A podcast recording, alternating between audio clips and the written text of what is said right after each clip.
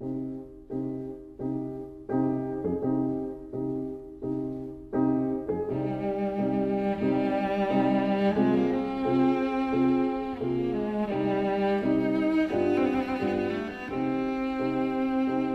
vida breve.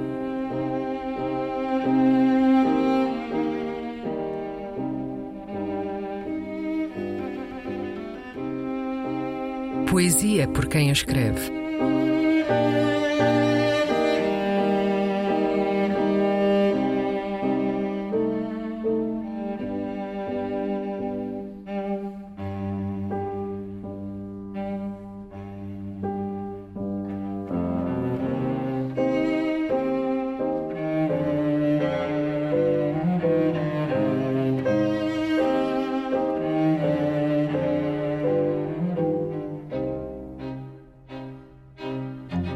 Alturas de Machu Picchu, parte 2. Um poema do Nobel da Literatura chileno Pablo Neruda.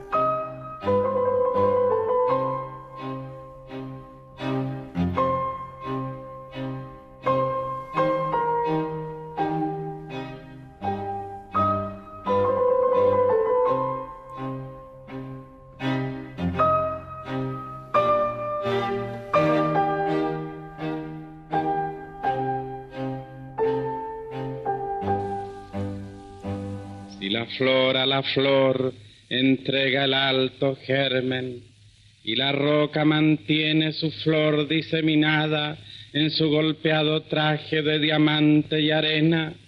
El hombre arruga el pétalo de la luz que recoge en los determinados manantiales marinos y taladra el metal palpitante en sus manos.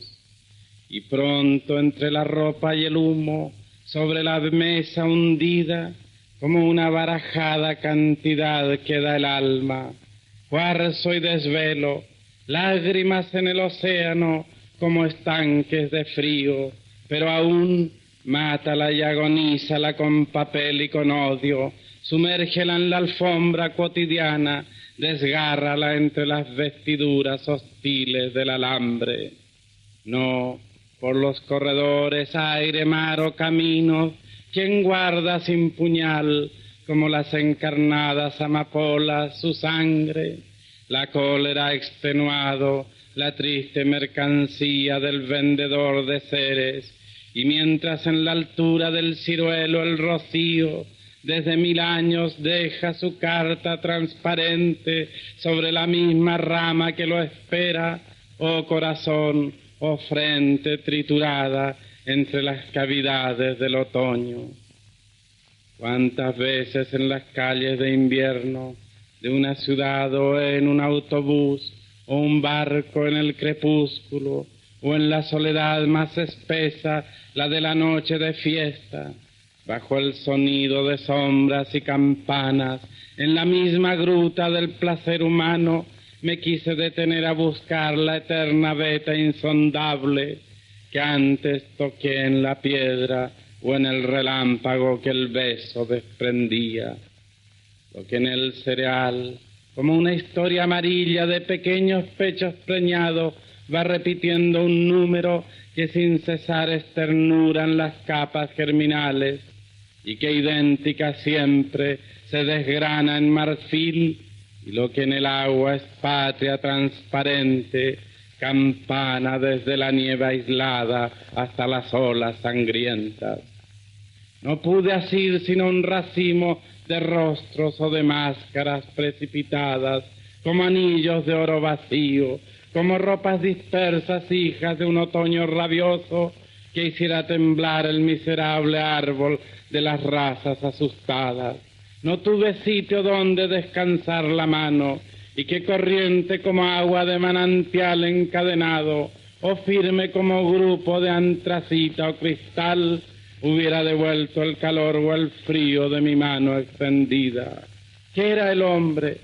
¿En qué parte de su conversación abierta entre los almacenes y los silbidos? ¿En cuál de sus movimientos metálicos vivía lo indestructible lo imperecedero, la vida. Se a flor à flor entrega o alto germe, e a rocha mantém a flor disseminada em sua andaina esfarrapada de diamante e areia. O homem amarfanha a pétala da luz que recolhe nos consabidos mananciais marinhos e nas mãos transmuda o metal vibrante.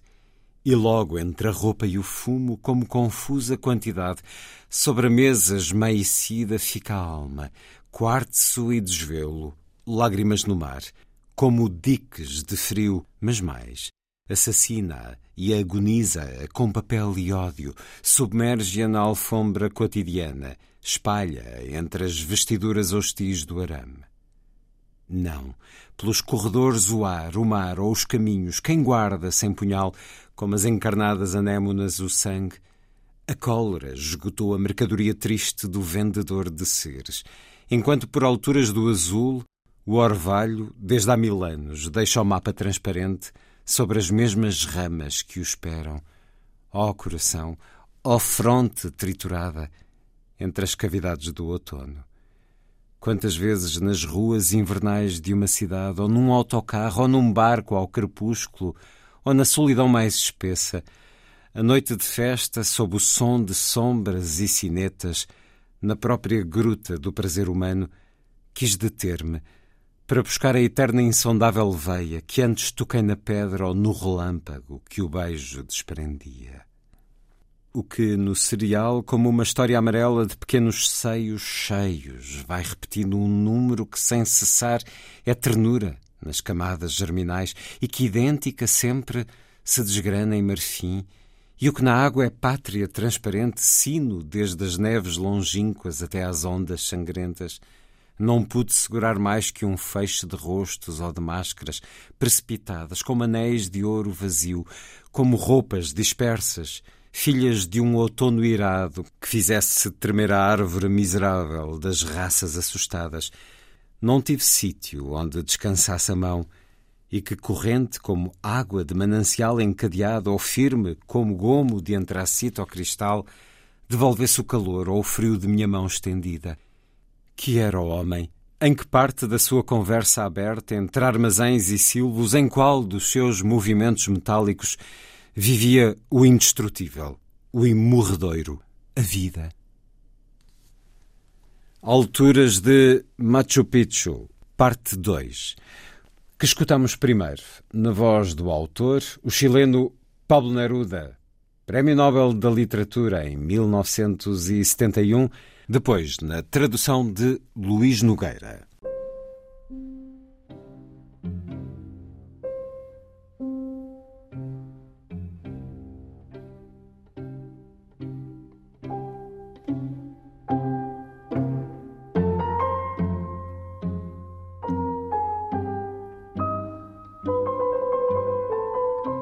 Vida Breve, um programa de Luís Caetano.